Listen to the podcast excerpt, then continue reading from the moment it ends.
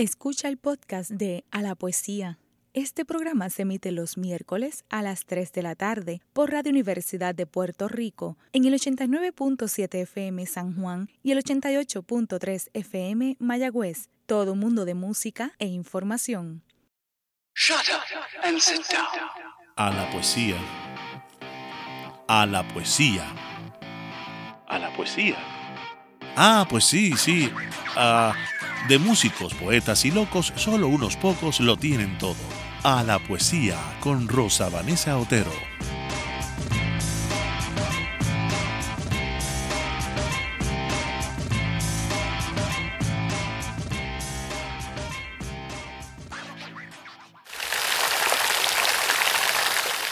Encuentro en la tormenta la vela que se cuela, por donde limpia la lluvia en esta temporada del alma. Es un aire piadoso vivir en esta isla y abrazarla. Es un nombre grande su altar, sin infundirse la brisa. Te ha costado ver tanta agua para entender. Te ha costado los girasoles que sembraste.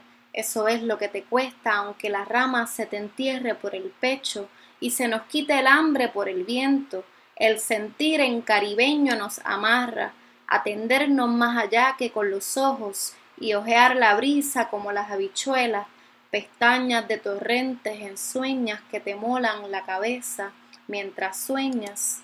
Sueñas en un archipiélago pesado, sueñas en el mar agujeando la isla con su cementerio de dioses, sueñas que los rescatas y sus amos de amuletos, sueñas que los cargas en tu cuello a un amuleto de caracoles dioses y nadas, nadas todo por su terruño, y sabes dónde anclar sus palos de monte, y sabes que es interminable su flotar, su espuma anclada al norte, te imaginas zafándote del norte, crías pariendo a Puerto Rico, bebés esqueletos que andan en el mar y no disparan, todos esos en el sepulto guardan al Caribe en su caricia, por todos ellos zafemos el ancla, que sean nuestros huesos cargados de terruño hasta que encuentren la secuela, los anillos de bronce que atarán por siempre este triángulo. Muy buenas tardes, mis queridos amigos y amigas de A la Poesía. Esa voz que escuchaban al principio es de Isamar Ansalota, que es una poeta joven que me acompaña hoy. ¿Cómo estás, Isamar? Saludos, todo bien, gracias. Bienvenida a la poesía. Es un programa doble. Tenemos también a Alejandro Medina, que es otro poeta joven. Alejandro, bienvenido. Hola, gracias por la invitación. Gracias a ustedes dos por venir. Ellos trabajan juntos en una editorial que se conoce como Mesa Editorial. Así que el programa va en la línea de conocer la obra poética de ambos autores, pero también de conocer el trabajo que están haciendo a nivel editorial. Comenzamos presentando la reseña que preparó Mario Antonio Rosa sobre el libro La puerta al infinito. Isamar Ansalota, la poesía es un exacto navegar. Contado está y también como registro. El objetivo de la encuadernación, aparte de la conservación del manuscrito, es también facilitar el manejo y la presentación artística y comercial. Suponemos que no era fácil portar rollos de pergamino, ni tampoco práctico. Por ello, se llegó a la técnica de unir los pergaminos en pequeños cuadernillos que juntos conforman lo que conocemos como libro. La encuadernación artesanal es, pues, un oficio casi extinto, pero muy solicitado por la elaboración de algo nuevo, completamente original con las técnicas más antiguas y con la dedicación, el cariño y el esfuerzo que supone un trabajo manual. Conocemos de cerca este universo.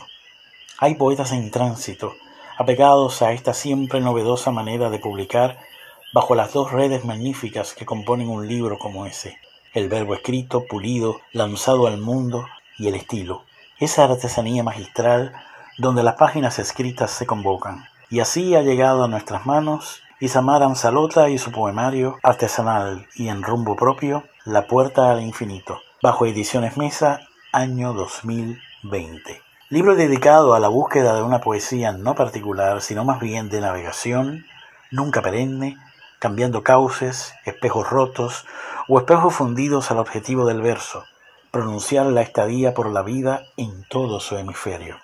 Dividido en tres partes a saber, hacia el eco y su isla, la forma del amor y ensueño, este libro navega en estadios de poesía vivencial, patriótica, zozobran y se iluminan versos del alma y su siempre indefinido entorno en órbita de significado.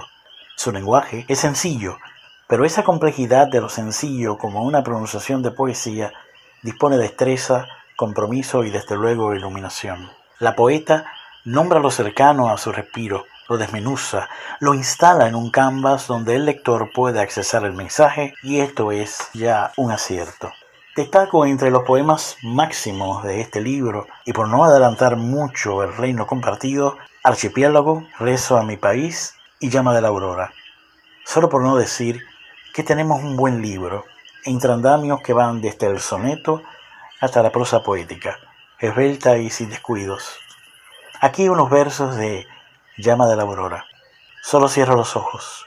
Cuando de pronto el rayo me, me ciega, cuando me duele el espejo eterno, solo logro mirar, pegar los ojos entre el sueño, cuando la luz amanece en añoranza, porque de pronto la noche entra en mi ser la sombra y tiemblan los mares, como si se alzaran llena de misterios y enredada. Esa es Isa Maranzalota, bajo el signo exacto de navegar en buena poesía. Ha sido Mario Antonio Rosa a la poesía. Isamar ha publicado La puerta al infinito y también El camino del viento. Esos dos títulos eh, nos colocan hacia cierto tipo de, de poesía vinculado con la naturaleza y con los elementos. Háblame un poquito de eso. ¿Cuál es ese interés tuyo en esos temas que suenan eh, a búsquedas de lo esencial? El primer poemario, que sí tiene un título como distinto, se llama 30 poemas de amor. Ese poemario, pues sí, había como una búsqueda también de la naturaleza, eso de lo esencial que me estás hablando, pero más bien como son estas primeras voces, pues va como más, dirigido a, a, un tú, como a un amor, ¿no? Pero ya, ya después, con el camino del viento, sí hay un descubrimiento diferente un descubrimiento con el lenguaje, con el léxico, en la poesía misma, ¿no? Igual con, la puerta al infinito, aunque es distinto, ¿no? Yo creo que parte todo esto de, de la condición de también nosotros como vivir en una isla, sobre todo a mí me, resuena eso mucho, ¿no? Estar rodeada de agua y, y, la misma naturaleza en la misma ciudad, porque realmente nosotros llamamos a veces ciudad San Juan o ¿verdad? Estos, estos pueblos, pero realmente siempre hay un rinconcito que tú no te sientes en la ciudad dentro de la ciudad. Y pues eso sí no, nos, o al menos a mí, ¿verdad? Como vivir en una isla me, me ata automáticamente a todos estos temas de, de la naturaleza y pues es inevitable a la hora de escribir poesía nombrarlo porque ya es como parte de uno, ¿no? Estamos rodeados por agua, así que hay que mencionar el mar siempre. Y veo que también a la misma vez que tienes estos poemas que tienen que ver con la naturaleza, no eludes el asunto acerca del país en donde vives y de donde eres, Puerto Rico. Y el lenguaje por momentos adquiere también una cierta eh, rudeza. ¿Qué me puedes decir sobre eso? A ver si, si puedo contestar, pues como bien, bien esa pregunta abarca un montón de cosas. Yo creo que lo principal en ese proceso de escritora y es inevitable que se refleje la vida, ¿no? Entonces, yo creo que hay unas cosas políticas también, pero tienen que ver como desde, desde el punto de, de vista como una fémina también, ¿verdad? Femenino. Entonces, tal vez esa rudeza de la que estás mencionando viene porque yo como mujer también he tenido que crear unas corazas para poder también como vivir, ¿no? Y salir a la calle. Nosotros las mujeres tenemos que salir a la calle con escudos, yo le digo, ¿no? Son diferentes escuditos. Entonces, yo creo que eso, ¿no? E, eso, eso también de, de la condición de lo femenino que viene siendo político, ¿no? Porque vivimos en una sociedad patriarcal, está totalmente, sí, definitivo, reflejado y, y, sí, en, rudeza y, puede, puede haber hasta cierta eh, violencia, ¿no? Como, como, o agresividad en esos textos. Sí, voy a leer un poema, Archipiélago. Para poder vivir en esta isla abandonada y a la vez agraciada, me pongo enfrente de sus coronas y me hago una línea infinita y las respeto. Soy para ella una torre larga que se siembra por sí sola, que se mira en la coyuntura de la raíz y se ve como líquido de fibra a la conquista que se crece cuando ve que se hace árbol para poder vivir en el sismo de este archipiélago nacido. Pare la madre todavía un dolor, me nazco en el tiempo preciso del murmullo de mis amigos para nacer en este tren veloz. Ese poema parece una puerta hacia esos temas que que son concreciones. Eh, tienes otro poema, Rezo a mi país. Este, este es un poema eh, fuerte, fuerte, en el que estás convocando eh, a muchos personajes de la literatura y de la historia de Puerto Rico y asumes la palabra, la llamada mala palabra, como una reiteración yo no la voy a decir acá porque no, la lo permite. Pero, pero me parece muy interesante, muy interesante que tengas esos dos polos en, el, en, tu lenguaje poético, entre la suavidad, esa, esa cosa del camino del viento, tal, que el viento cuando se pone fuerte ya sabemos lo que nos hace, ¿verdad? Nos, parte, nos parte en pedazos. Y así mismo parece ser tu palabra, que como que está entre esos dos polos de suavidad y de, y de resiedumbre. Eh, déjame ver qué pedazo de este poema yo puedo leer aquí. Vale, vale. Rezo a mi país. Estoy en un terreno que se pierde. Miro a lo lejos de las ramas y me siento muñeca, pata, brazo, pie cortado, como a veces arrastrada. Quisiera ser Stormy para el mar en mi garganta y junto al vuelo del aire ver el Caribe llamar a Lola, a Albizu, a Silvia, a Ángela, a Mercedes, Julia, a todas llamarlas por la boca fatigada de conciencia, a hablarles desde la piedra del cuarzo rosado, desde el mármol de Barranquitas y preguntarle a Correger desde la peña lo que ellas por tanto tiempo levantaron, lo que hoy a ojos ciegos queremos hoy decirle nosotros, y ahí dejamos el texto, pero por ahí va. Es, bien, es bien, es bien loco que, que, ¿verdad? que suceda esto, ¿no? Yo sé que también que estamos en el programa, pero me ha pasado con ese texto en otras ocasiones donde he querido leerlo en público y ha sido bien fuerte para mí. Y incluso una vez me pasó que omití la parte porque es como, sí, este, requiere como más allá de escribirlo, como otra valentía de recitarlo también. Y, y, es curioso que ahora también en esa parte tú pares, porque me ha pasado en el público, ¿no? Pero si quieres leerlo completo, lo puedes leer bueno, este, no sé cómo estamos ahí con el tiempo, digamos. Yo creo que está bien, vamos a dejar eso para la curiosidad de, los que nos escuchan y que adquieran el libro después y lo puedan leer completo. Exactamente, exactamente. No, yo en otras ocasiones he, dicho las palabras que son. Estamos en, estamos en Radio Universidad, se puede. Pero como tú dices, vamos a dejarlo a, a la curiosidad. A la curiosidad. Este poema del que estábamos hablando es, sí, la puerta al infinito. Entonces vamos a ir a, ver un poquito el camino del viento. Que es previo a, la es anterior.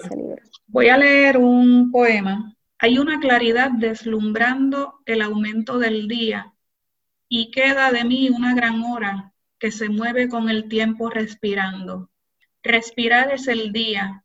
Cuán leve me muevo hacia el sueño. Cuando la luz se pone triste, y busca buscar la osadía, la luz aquella, sí, la luz de siempre la misma, intentando decir que puede ser el fuego de la noche el que relampaguea en tus ojos y el viento lo apaga. También los despojos. ¿Y qué hace la luz? Mirando en la noche un rito o saboreando el contravuelo que rebota o grita cayendo su dolor, más que así le queda a ella, en la bruma se comienza a ver. Los dos libros son de factura artesanal. Cuéntame de ese, de ese proceso. ¿Siempre esperas trabajar tus textos de esa manera en formatos artesanales? Pues mira, este, no, no, no, no tiene que ser siempre. Eh, es mi preferencia porque sí me he dado cuenta que que el libro también como, como objeto de arte da otra experiencia a los lectores, a las lectoras que lo adquieren, ¿verdad? No solamente es como la experiencia del texto, sino que también es la experiencia de tocar el libro, mirarlo, leerlo. Y todo eso a mí me resuena con también lo que escribo, ¿no? Siempre me ha resonado como algo consono, ¿no? Entonces, pues lo prefiero, pero estoy obviamente abierta y de hecho mi, mi primer libro no, no, fue de manera artesanal, o sea, nunca voy a dejar de hacer el libro. ¿Trabajas algún tipo de arte plástico aparte de, ¿verdad?, del, del trabajo que haces como escritora? Pues sí, siempre el trabajo manual ha sido parte y eh, brego con, con, el barro, hago máscaras, estuve un tiempo eh, haciendo teatro a principios de la universidad y pues ahora de vez en cuando experimento con ese medio y también tengo una máquina de coser y he experimentado con, con la costura, es algo que me gusta, me apasiona mucho eh, con los textiles y, también incorporar eso eventualmente a las máscaras y a los libros también, porque es todo un descubrimiento, juntando los materiales, ¿no? Las materias primas con los textiles es una cosa bien interesante, así que sí, siempre ha sido como una necesidad, igual que la necesidad de escribir, pues de crear con las manos y estas otras materias como el textil, el barro, la pintura también me, me llaman mucho la atención. ¿Eso cómo se traduce cuando estás escribiendo poesía? Hay una pasión por la forma que te lleve a trabajarla con mucho cuidado, como se teje. Hay quienes de forma fluida se dejan llevar y, hay otros que son un poquito más controlados, si quieres. ¿Dónde te colocas, dónde te colocas tú? Pues mira, yo te puedo decir que eso ha sido un proceso. No, no me puedo colocar solo en una porque creo que he tenido ambas experiencias y también depende de lo que uno quiere lograr con el texto que uno está escribiendo.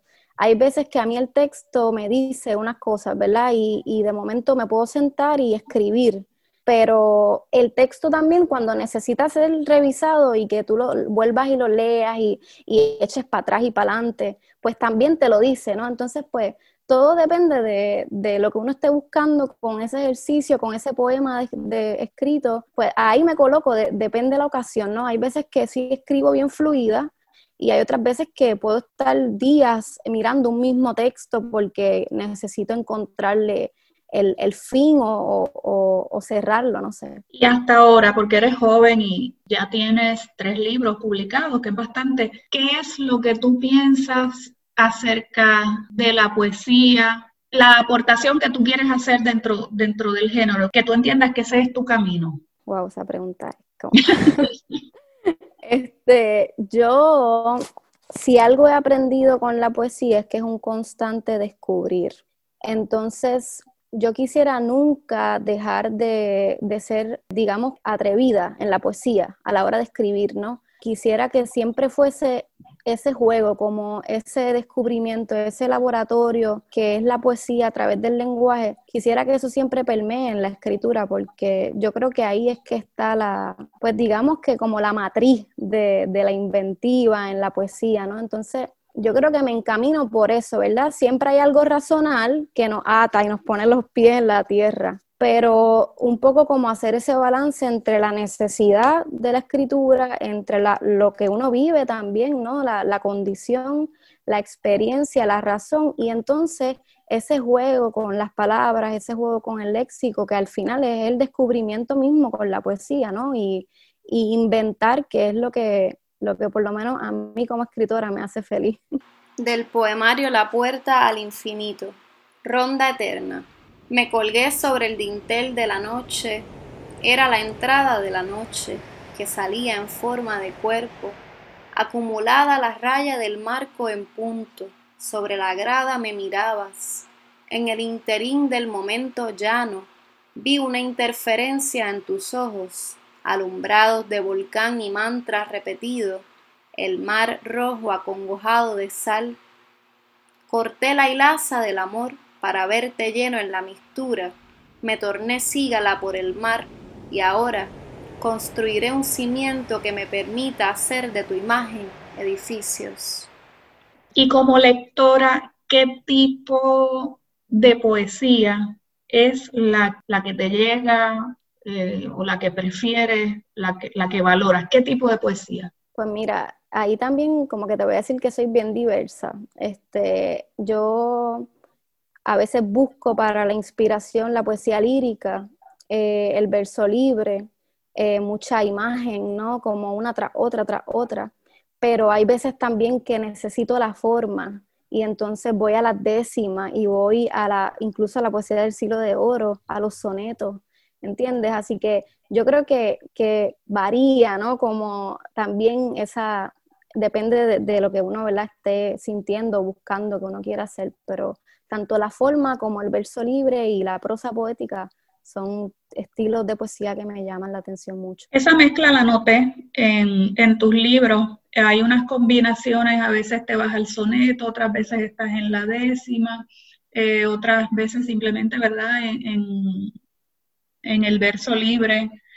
Más vi, sí, los, los fragmentos de cierta prosa poética. Se nota, se nota en, lo que escribe esa búsqueda que es eh, variada, en, su, en su origen. Hay un texto acá entre los que son de prosa que me, que me gusta mucho, tiene que ver con las palabras. Y dices que te han dicho, ¿verdad? Que si buscas una palabra en el diccionario, en realidad el diccionario te va a llevar a otras palabras y de algún modo habría que llegar, dice aquí, llevaría a solo una palabra todas las palabras. Me parece un buen pie forzado para iniciar un camino literario. Claro, uno entra como a una especie de laberinto también, como de, laberinto de letras y del lenguaje, donde si te pierdes, pues sí, definitivamente puede ser un camino entero.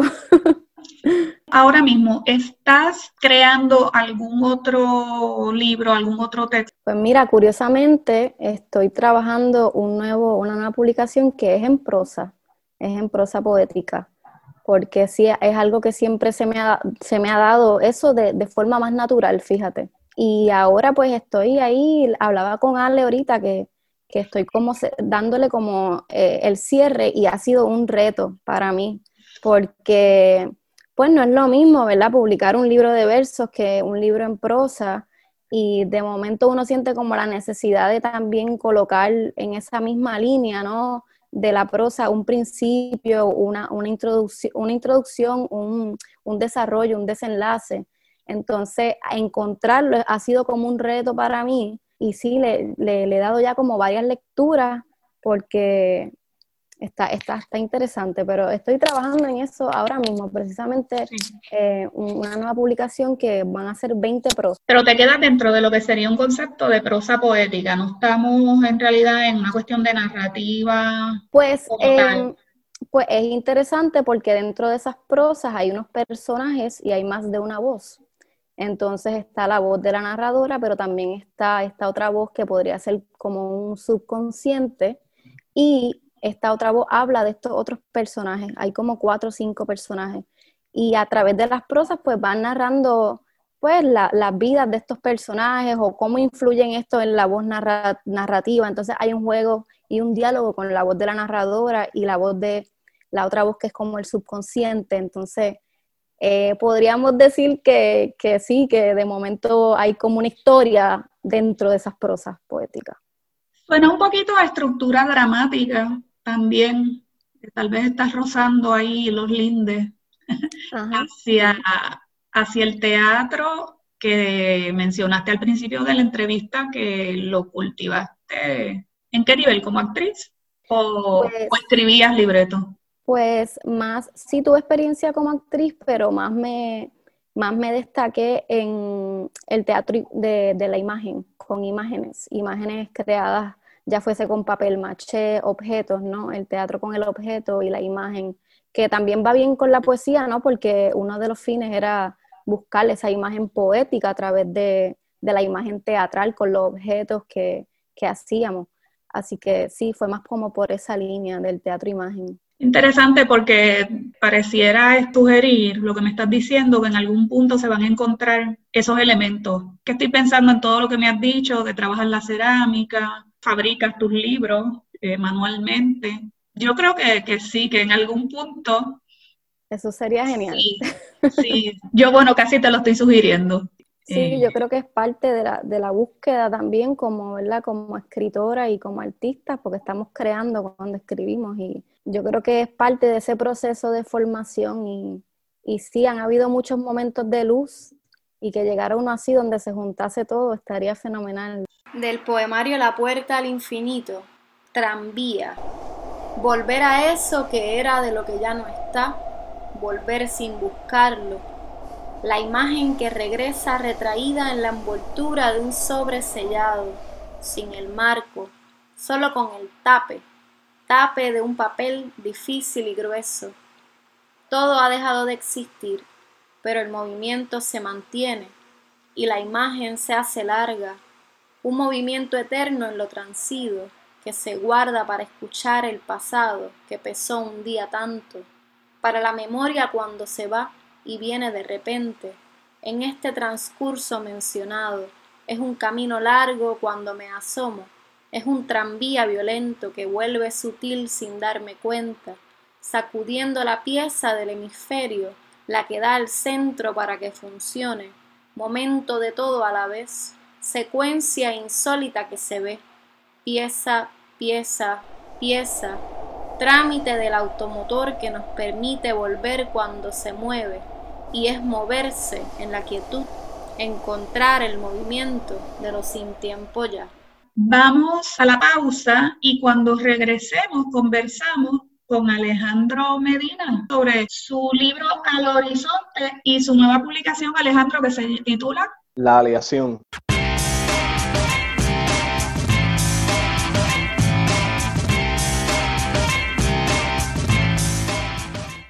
Está escuchando el podcast de A la Poesía. Este programa se emite los miércoles a las 3 de la tarde por Radio Universidad de Puerto Rico en el 89.7 FM San Juan y el 88.3 FM Mayagüez. Todo un mundo de música e información.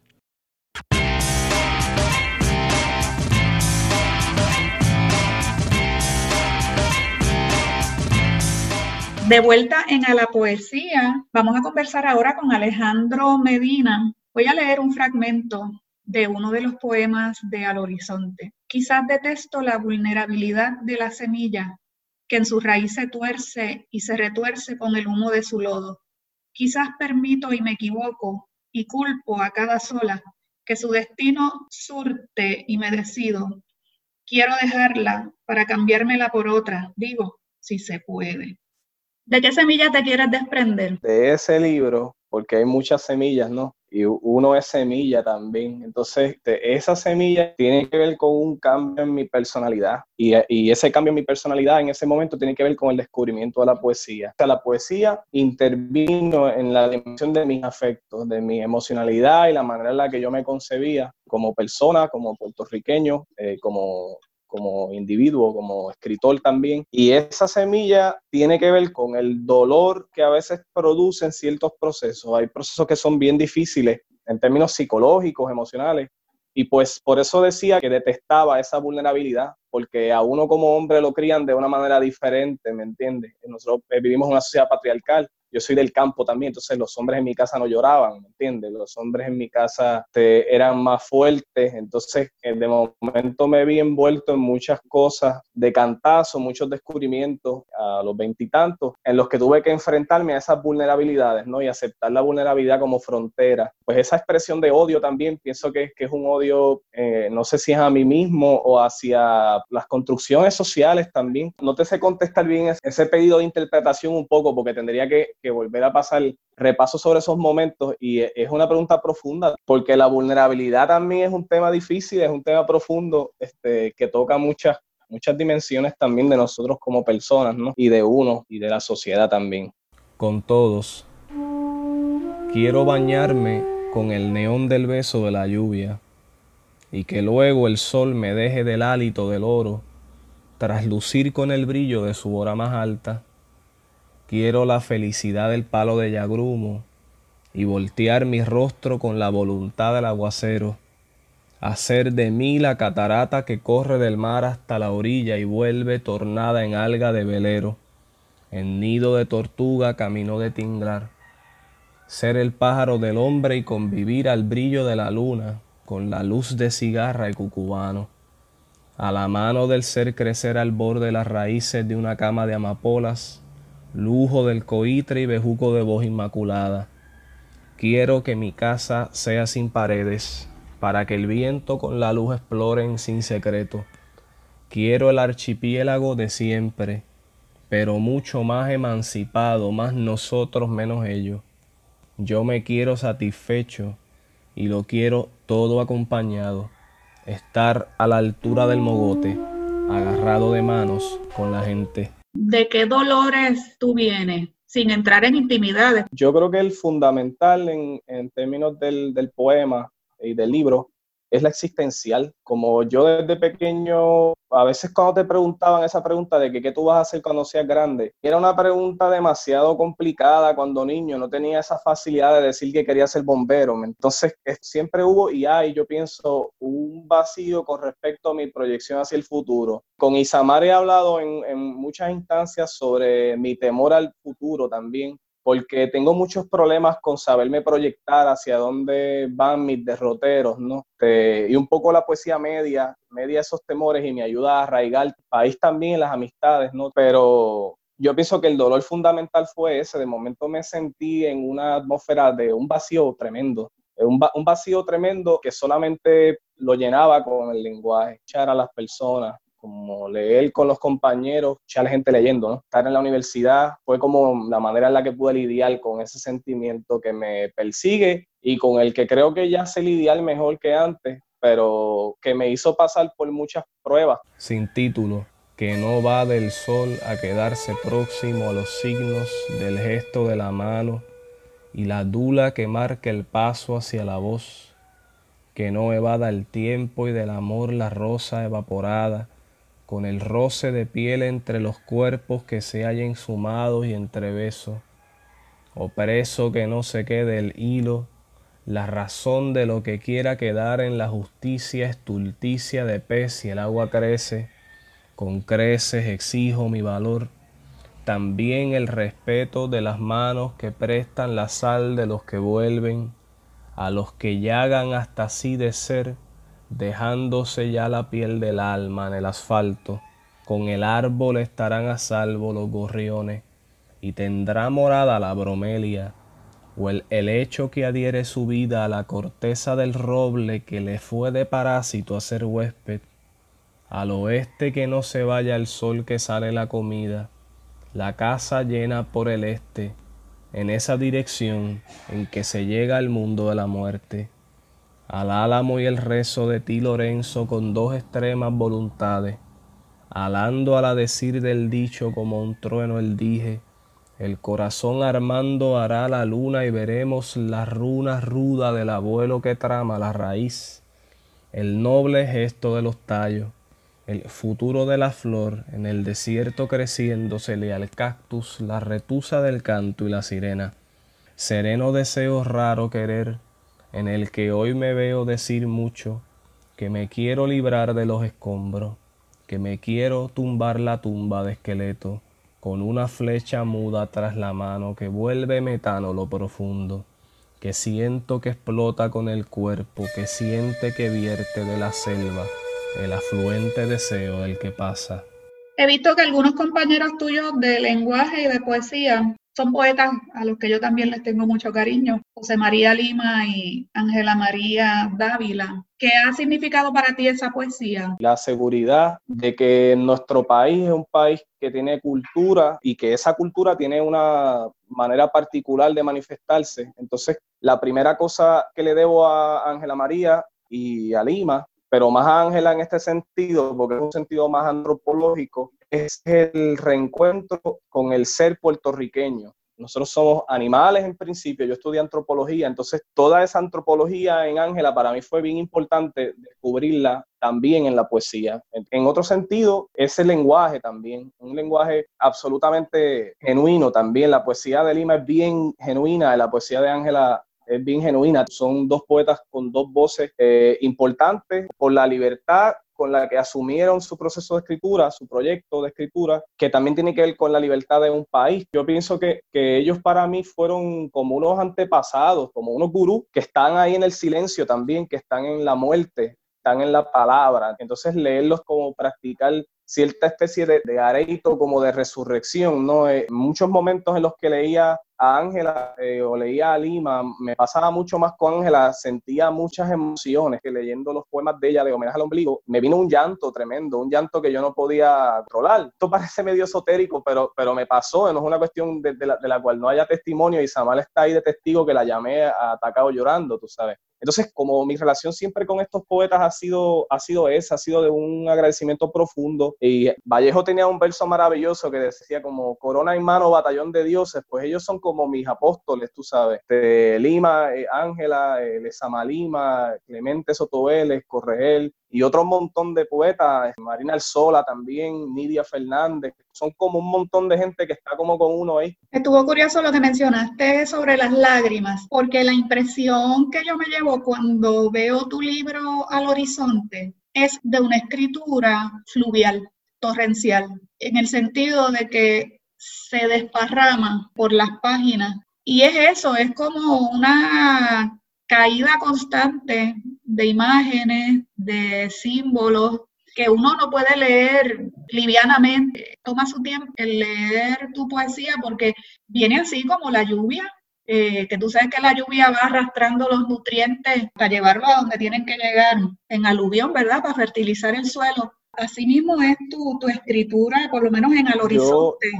Yo pienso que es una lectura, una lectura bastante acertada, porque la experiencia del devenir de mi escritura siempre tiende a ser eh, aparatosa, siempre tiende a ser como eh, desparramada, eso es correcto. Yo he ido aprendiendo a selfiar esa ola, ¿me entiendes? He ido poco a poco encontrando los nudos del sentido que me ayudan a frenar el torrente de la escritura. Pero sobre todo los poemas de ese, de ese libro y de un libro anterior a ese que se llama El Cigoto, eran bien de cantazo, eran, era una experiencia poética con el lenguaje. Yo tenía muchos problemas con poder dar un poema que de entrada yo te fuese a decir algo porque habían muchas cosas que irrumpían. Eso que decía Isamar de, de la palabra, que, que te lleva otras palabras en el diccionario, ¿no?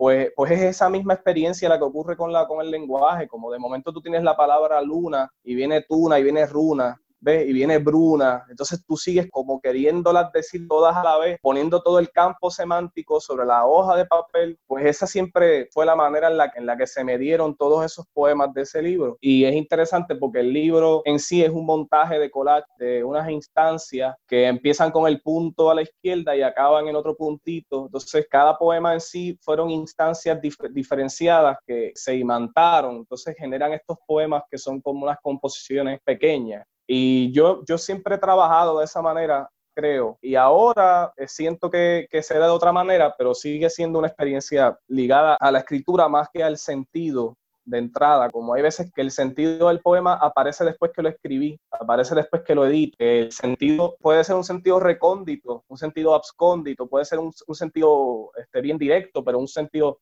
oblicuo, eh, ambiguo, entonces uno tiene como que atrapar eso. Para mí no es un juego, pero tiene como ese mismo sentido medio lúdico un poco de, uno tener que estar como que averiguando qué es lo que uno mismo está lucubrando cuando escribe. Sí, a mí lo que me queda claro es que siempre es poético, pero definitivamente es, es retante porque es una especie de laberinto y ese laberinto, por lo menos en ese libro, está expresado incluso gráficamente en el trabajo de la portada y como tú dices, en el orden tipográfico del libro, se nota que el laberinto está ahí. Tal vez el mensaje está oculto, pero la forma del laberinto se nos hace bastante presente a través de los elementos visuales del libro. me parece también como una especie de tatuaje. ese libro parece como un trabajo de tatuaje. Interesante. Hay un poema que habla de la escritura como un tatuaje también, como hacia el final del libro, una parte que es como una poética, más o menos, siempre me pasa que me aparecen estos textos en prosa poética o en verso libre que son como una especie de poética en sí, en las que estoy hablando de la escritura como tal y hay uno que habla, habla de eso. Ah, no, no, ese, ese, ese material, ese poema del que te hablo, forma parte de la aleación, pero que originalmente formaba parte de la atmósfera de la época de ese libro que tú tienes. Yo quiero leer un poema de Al Horizonte para que entonces después de leer este poema hablemos de la aleación para enterarnos un poquito acá de qué hay entre ambos libros Voy a leer la figura que aparece. Tiene un epígrafe de José María Lima. He vuelto a los lugares en que te aparecías, violento pez de plata, golpeando en mis redes. Ceniza.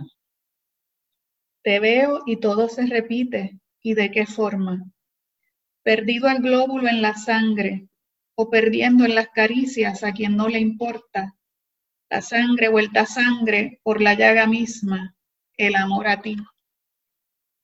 La sangre, la música en tus ojos desmerece y la recojo en pómulo en cenizas, en un rescoldo que se queda, que aparece, indeleble, como la forma de una cicatriz pero compacta, o querer la cercanía como un bulbo, tener la lejanía por un puente, y más y más se agranda el precipicio y se agiganta el aroma del pasado de la hoguera que reprime por su flama de momento, en cuya progresión despide, suelta el cabo de su furia. Voluta. La prueba plena de que existe es el asomo en su loca redondez que gira, cierto como la imitación, la válvula que esconde su circuito y la pequeña duración que se dilata, imantación entera y enterando arriba la succión e irá callando hacia la boca que no escucha. Cuelga anunciación. El árbol dice que aparece, pero en lo dicho irá cosiendo adentro. Auscultación. El hilo de otra cosa. La cabellera al lecho mentiría en su única, pero es la forma en que aparece y que puede dar sin extravío uno no tiene que entenderlo, uno sobreentiende que es poesía y es un lenguaje hermoso. Me ha, parecido bien interesante escucharte también, leer los poemas, porque es como una experiencia foránea y que me permite aproximarme al poema como, como experiencia. Ese segundo poema me recuerda mis lecturas de Lesama Lima, que tiene mucho impacto en la escritura de ese libro también, y Lezama tiene un poema interesantísimo en el que él habla de un pez que se parece al pez de la cita de Lima también, lo escogía de. El pez es como la poesía que está en la, la corriente, que es el agua. Entonces él está diciendo que la aleta del pez es lo único que se ve en las ondas de esa agua. Entonces la poesía, lo que queda, el reducto que vendría siendo el poema, es ese rastro de ese animal que habita en esa profundidad y terminó siendo ese texto del, del, cual acabas de leer un fragmento. Y mi intención no era exacto que se entendiese tampoco. Mi, mi, intención era, era quererla palabrar de la manera en la que yo pudiese la experiencia de los poetas. Hablando de peces, quedarnos ahí en, la, en las imágenes de los peces. ¿Tú sales de pesca cuando escribes o estos poemas te salen así de, de, de torrenciales? Son las dos cosas a la vez. Hay una coincidencia torrente, porque el torrente tiene que ver con la emoción poética, con el estado poético, que es algo de lo que habla Isamar en El Camino del Viento, y la pesca tiene que ver con la escritura, con la técnica y con, la materia, ¿no? Entonces yo espero que el estado poético irrumpa y dentro de la irrupción de ese lenguaje poético y de esa sugerencia, pesco aquellas cosas que me interesan de lo que estoy descubriendo y aquellas cosas que quiero decir también. Un poco hay una, una intromisión también de mi voluntad y eso participa de lo poético, que es otra palabra bien lesamiana, la participación. Y parece como una triada. Yo pienso que la poesía es una cosa, como, como su estado, como su cosa, la irrupción del lenguaje y la voluntad del que escribe. Entonces, uno está como triangulando siempre estas coordenadas del poema. Ambos libros, al horizonte y la aleación, como dos alas de un centro. Entonces, la aleación elabora un poco más la idea de lo metálico, ¿no? yo escogí la aleación como título porque me servía para representar lo que quería decir con este libro. Entonces, el libro vuelve sobre el tema de, de, la muerte, vuelve sobre ciertos temas que son recurrentes en el horizonte, pero tienen un poco de más madurez poética también. Y yo pude ir sobre ese libro años después en tres ocasiones. Antes de seguir compartiendo la entrevista a Alejandro Medina, vamos a escuchar las reseñas que sobre su libro La Aleación preparó Mario Antonio Rosa. Alejandro Medina y la poética de las formas. Unos lo escriben para gritar las luces por lo bello. El jardín lo escriben para saber su nombre. Otros lo leerán como en un camino de lunares, infinito, un castillo de rubor, siempre en otro que se está escribiendo, tal vez para poner la fruta, quizás para dejar la piel. Alejandro Medina en el jardín, fin como principio, de su libro La aleación, materia de la velocidad, poemas 2013-2018. Quise empezar por el camino siempre a camuflaje y forma de un jardín. Quise ver a Gerard de Nerval, Arthur Rimbaud o a un García Lorca ya atlántico en su poeta en Nueva York, rendido a las multiplicaciones del Brooklyn Beach, sintiendo los personajes de la sangre, de la vida o de la muerte. Imaginé a César Vallejo evocándose en cada línea de Trilce o a Clemente Soto Vélez en el arrebol de esos árboles, su crecida en horizonte, su conquista expresiva que ya logra iluminar su atalaya de siglos. Encontrar un poeta en su forma máxima es saber qué y cuál rumbo la poesía escogerá prolongarse más allá de su propia voz. Encontrarnos entonces con Alejandro Medina o Ale Medina en suma expresiva es acercarse al discurso que desea la vanguardia, bajo un idioma de presencias. Por eso comencé esta reseña con una cita de su última propuesta poética, La Aleación, una acentuada selección de poemas con ruta cronológica entre los años 2013 al 2018. Hay una convocatoria en estos poemas a la Casa de las Formas, a una poética anticotidiana y a una antipoesía de estética, firmeza, atrevida en derrotar imposibles del verbo causa.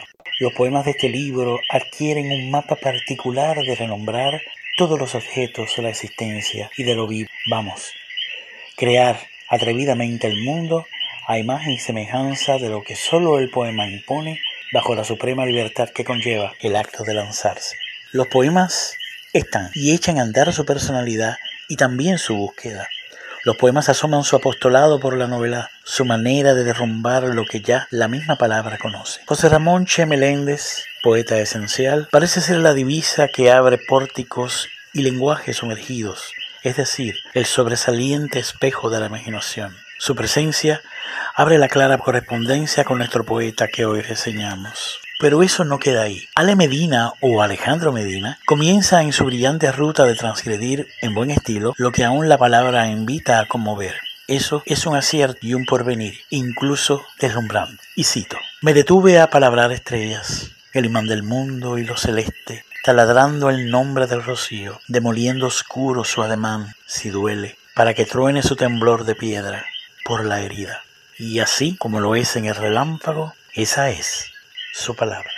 Ha sido Mario Antonio Rosa a la poesía. La aleación se diferencia de, Al Horizonte en el sentido en el que la aleación tiene mucha más conciencia de la escritura. Ya no, ya no la conciencia intuitiva de encontrar ese horizonte de la poesía, de lo que está pasando como experiencia poética, y, sino que la aleación ya intenta ir más hacia un sentido de esas cosas. Entonces, eh, los temas que aparecen en, en, el horizonte, en la aleación, se llevan a completitud. La, la, la, muerte cobra un sentido particular en el libro, el eros también, bien poco, pero también, y el lenguaje mismo también, y al final también hay otra poética más, que casi como que cierra esa época mía de escritura, de esa investigación estética. Vamos a conversar sobre el proyecto editorial de Isamar y de Alejandro, Mesa Editorial. ¿De qué se trata el proyecto? Básicamente, Mesa Editorial eh, se concibe como un medio alternativo de producción literaria. La intención siempre ha sido que sea un lugar de encuentro con las voces de la literatura nacional y las voces de la literatura contemporánea desde una perspectiva literaria, no ligada del todo al mercado del libro, en algún sentido, eh, ni al ámbito meramente académico, sino que siempre ha querido ser una editorial independiente por, por, por brindar esa posibilidades de aproximarse a la escritura. En ese trabajo, ustedes, por lo menos los libros de Isamar salen bajo mesa editorial, ¿verdad, este Isamar? Sí, eh, bueno, al menos esos, esos dos que tiene en, en, la mano, sí. El camino, el camino del viento y la puerta al infinito. Entonces, correcto. estamos hablando de un tipo de, de producción que es artesanal evidentemente, con mucho detalle en cuanto a los materiales, textura. ¿Cuántos ejemplares hacen ustedes de esos libros? Pues eso varía, ¿verdad? Este, depende de, de, qué materia prima vamos a usar, porque, por ejemplo, las primeras publicaciones de mesa fueron una revista y esa revista, la materia prima fue cartón. Entonces, pues así, pues ha ido como también el proceso eh, evolucionando, ¿verdad? Y, se han cambiado las materias que, se han utilizado. Pero, por ejemplo, del Camino del Viento nos tiramos la maroma de hacer 300 copias. Y algunos eran en cartón, comenzamos en cartón, pero luego ya los últimos, las últimas cinco copias, yo conseguí una galería que me donó unos mat, unos matboards. Eran como los retazos de las cosas que a ellos les sobraban en la galería cuando iban a enmarcar y con eso hicimos las últimas cinco copias de, del Camino del Viento, pero wow, esas 300 fue un proceso bien, bien intenso y bien arduo porque pues hicimos una a una cada copia, cada, cada libro a mano y que muchos de los días festivos de ese año, del 2016, si no me equivoco, estuvimos metidos en el taller en Santurce ensamblando y encuadernando cada, cada libro. Lo que es impreso, ¿con qué método lo, lo imprimen? Porque supongo que ustedes no tienen su propia prensa ni nada de eso, ¿verdad? Mm, bueno, poco a poco hemos adquirido, poco a poco, este, hemos tenido personas solidarias que nos han hecho prensa y, ya tenemos como, ¿verdad? Vamos adquiriendo equipito poco a poco. Pero eso, eso de, de cómo lo, dónde lo imprimimos varía en lugares. Y wow, bueno, Ale te puede contar, hemos hecho unos inventos también con impresoras en la, en, la casa. ¿Se relacionan ustedes, con, por ejemplo, con los de atarraya cartonera? ¿Tienen alguna relación de trabajo pues, entre ustedes? Pues la, la, relación más que ser una relación es una coincidencia. Este, Yo tomé un taller eh, de encuadernación japonesa con Nicole Delgado, que es una de las, de, de las compañeras que dirige el proyecto con Sabir Valcárcel. Y a partir de mi experiencia con la encuadernación este, japonesa fue que partir de ahí a, empezar a hacer la revista de la que hablaba Isamar, que se llamaba Parelios. Solamente hicimos dos números. Eh, yo, yo diría que comparte, sí, con Atarraya esa intención de, de hacer literatura independiente y de utilizar la materia que se tenía a la mano porque no, no, no todo el tiempo uno, uno quisiera, yo quisiera tener muchos más recursos de los que en verdad tengo, pero uno, uno hace de tripas corazones y con lo que puede hace cualquier cosa. Entonces, eh, la manera en la que, en la que se, han hecho las impresiones de, los libros de Isamar y eh, los dos libros míos, distintos a esos dos, al que tienes y al otro reciente, que son hechos en imprenta regular como tal, los demás este, se imprimen, yo imprimía en, Río Piedra, este, eh, Isamar compró una vez, conseguimos un apoyo de otras personas una, una impresora de estas como un imprinter esos cualquiera. De oficina. Y con eso ah, resolvemos, tú sabes. Pero lo, lo interesante de, de, la, de, las páginas de los libros de Isamal es que no solamente son, son libros hechos a mano, sino que también cada página que tú estás mirando es un collage que yo monto a mano. Yo corto los textos, yo ensamblo cada, cada cuadernillo de esas páginas. Y eso implica un trabajo mucho más manual del que a veces uno se imagina cuando ve la página. Entonces, yo voy ensamblando ese rompecabezas que termina siendo el libro y, ahora somos dos, que cada vez que se nos ocurre cualquier invento, pues allá estamos elucubrando cómo es que vamos a hacer el libro. ¿Ustedes están publicando trabajos de otros autores? Por el momento, como no, no, no gozamos del privilegio de la infraestructura, no, no tenemos una, una impresora grande como tal, ni un espacio de taller fijo, pues no nos hemos podido tirar esa aventura de, de abrir el proyecto un poco más hacia personas que desconocemos por ahora hemos publicado compañeros y compañeras que están cercanos a nosotros y que tenemos afinidades con lo que leemos y con lo que escribimos. Eh, y ahora mismo estoy trabajando no solamente el libro de Isamar, que ya te contó sobre prosa, que lo vamos a comenzar a trabajar próximamente, sino un libro de poesía de un compañero nuestro de Morovis, Félix Meléndez, que se llama Estado de Perillas y próximamente también se va, se va a hacer el libro como tal. Tenemos otro proyecto en mente de otro compañero de Manatí también, pero han sido cositas poco a poco y yo espero que en un futuro se pueda abrirle esto un poquito más, abrir el espectro de mesa hacia otras personas. Como editorial también ha servido términos colectivos a un grupo, ¿verdad? Generacional de poetas, mujeres y hombres que están escribiendo. Entonces, sí, como de momento lo principal ha sido publicarle también a, ese grupo, ¿no? Por eso también siempre ha sido desde la precariedad, pero en, en principio eh, lo que yo, ¿verdad? He podido ver cuando miro para atrás es que Mesa ha sido un proyecto editorial colectivo también, donde integra eh, la poesía y, y publica, ¿no? La poesía de este grupo. Alejandro, al horizonte tiene muy presente la impronta de Che Meléndez. El grupo en el que ahora ustedes se mueven es también más o menos de ese circuito literario o estamos hablando de dos grupos este, aparte. Eh, nosotros hemos tenido la, la, cercanía así de José Ramón Meléndez también fue como un encuentro bien fortuito, fue también bien eh, sustantivo el hecho de que viviésemos en Río Piedra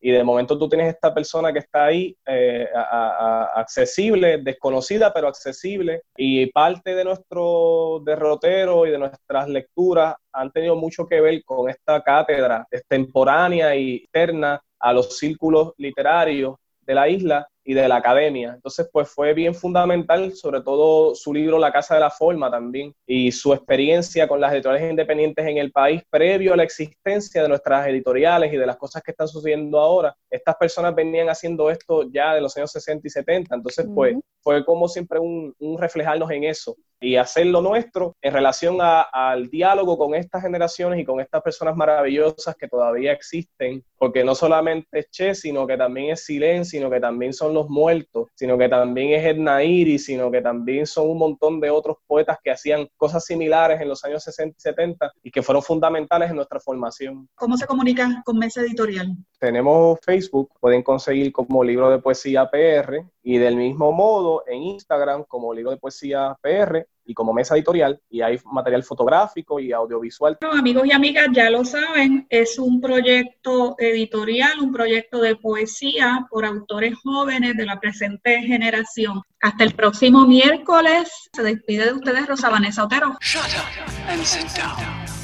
A la poesía levanta el vuelo hasta el próximo miércoles a las 3 de la tarde por Radio Universidad de Puerto Rico. A la poesía con Rosa Vanessa Otero.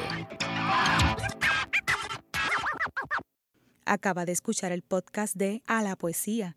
Le invitamos a que nos sintonice los miércoles a las 3 de la tarde por Radio Universidad de Puerto Rico en el 89.7 FM San Juan y el 88.3 FM Mayagüez. Todo un mundo de música e información.